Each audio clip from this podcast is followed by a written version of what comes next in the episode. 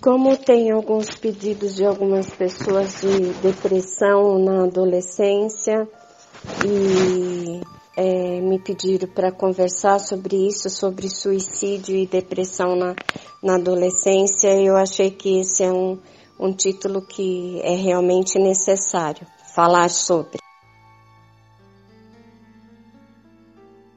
É, todos nós viemos a vida física, o nosso espírito é reduzido para que é, quando chegamos na, no nascimento é, a gente possa estar ajustado num, num corpo físico adequado.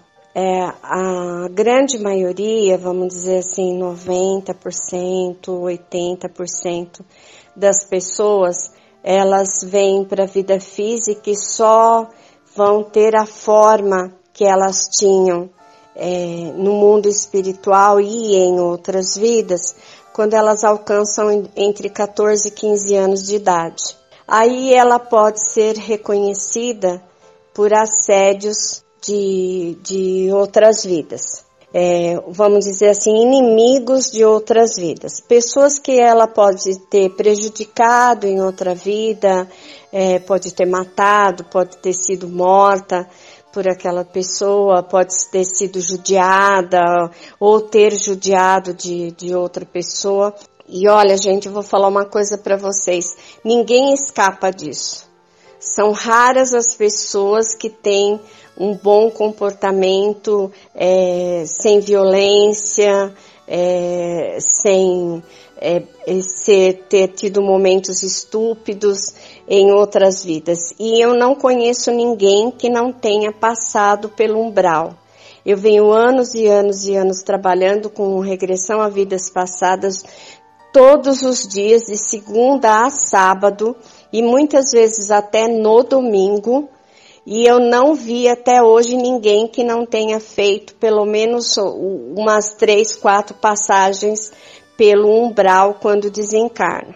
Mas nessas passagens com, pelo umbral, a gente traz links, o que são links, fios de energia dessa sua passagem lá com os relacionamentos que você tinha lá e que te levaram para lá. Então, quando o adolescente chega na idade de 14, 15 anos, esses assédios ele, ele fica fácil dele ser encontrado. E quando uma pessoa tem muito ódio da outra, é, não é porque ela desencarnou que esse ódio passa, não, tá? Como não passa o amor, o ódio também não passa.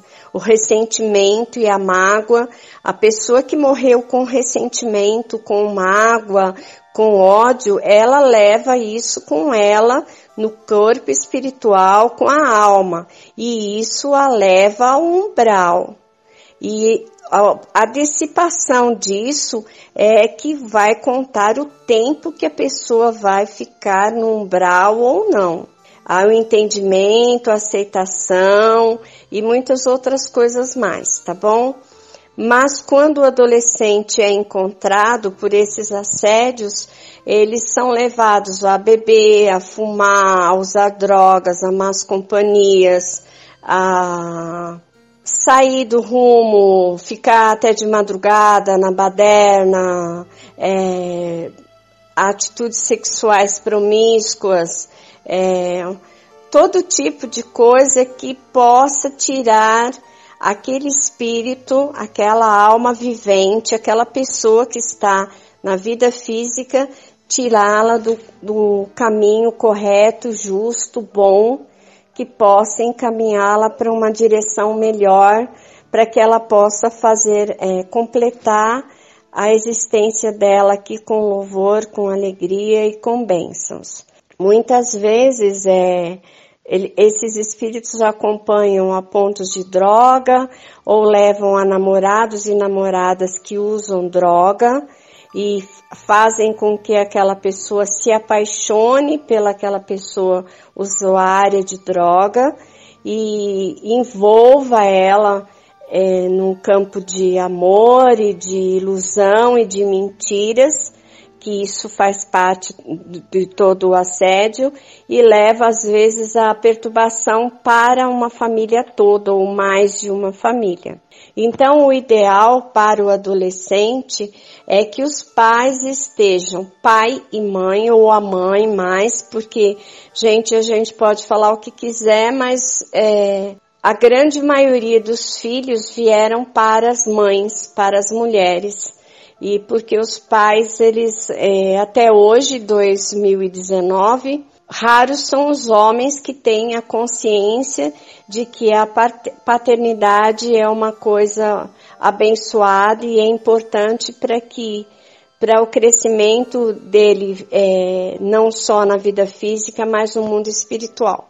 Mas uh, o adolescente precisa ser acompanhado, precisa ser vigiado, precisa se estar olhando de perto o que está fazendo, com quem está, com que, como está se dirigindo. Essa história, gente, de entreguei para Deus o filho ou a filha, é coisa de quem não tem responsabilidade nem consigo mesmo. Porque o adolescente precisa vigia, precisa acompanhamento e precisa dos pais. O que eu mais vejo quando a pessoa desencarna é os amigos espirituais perguntarem o que foi feito dos filhos que te foram confiados. Então, eu acho que a partir daí vocês deviam prestar muita atenção é, na paternidade e na maternidade. Se esses espíritos vieram para nossa companhia, é, eles fazem parte da nossa história física hoje ou de outras vidas, cabe a nós estarmos junto socorrendo, assistindo, amparando. É, como eu já disse a vocês mais de uma vez, não há é, nenhuma certeza absoluta de que uma criança que hoje nasce com problemas físicos e mentais e espirituais tenha sido um ser humano ruim em outra vida. Quem toma uma atitude de falar uma coisa dessa é uma pessoa que está completamente equivocada e é completamente ignorante do que se vive no mundo espiritual. Porque muitas e muitas e muitas vezes as crianças que nascem com problemas físicos, mentais e espirituais precisam exercitar amor, precisam passar por famílias que incham elas de amor, carinho, afeto e dedicação, porque talvez elas nunca tenham vivido isso. São crianças que podem ter passado por seguidos abortos antes de, de, chegar à vida física. São crianças que desencarnaram também muito cedo através de acidentes, é, guerras, bombas e uma, um mundo de coisas diferentes, então não apontem os dedos para dizer que tal pessoa está passando por determinada coisa porque foi uma pessoa ruim em outra vida, porque isso é ignorância e você pode estar equivocado. Porque muitas vezes, muitas e muitas e muitas vezes, não é isto que acontece, gente. Não é isso. Então, vigiem as crianças, é, acompanhem o adolescente. Com 18 anos, o adolescente ainda precisa ser vigiado, ainda precisa ser acompanhado, porque pode assédio estar perto para vingança, às vezes não do adolescente, mas para vingança da família, ou de um pai, ou de uma mãe, ou alguma coisa assim.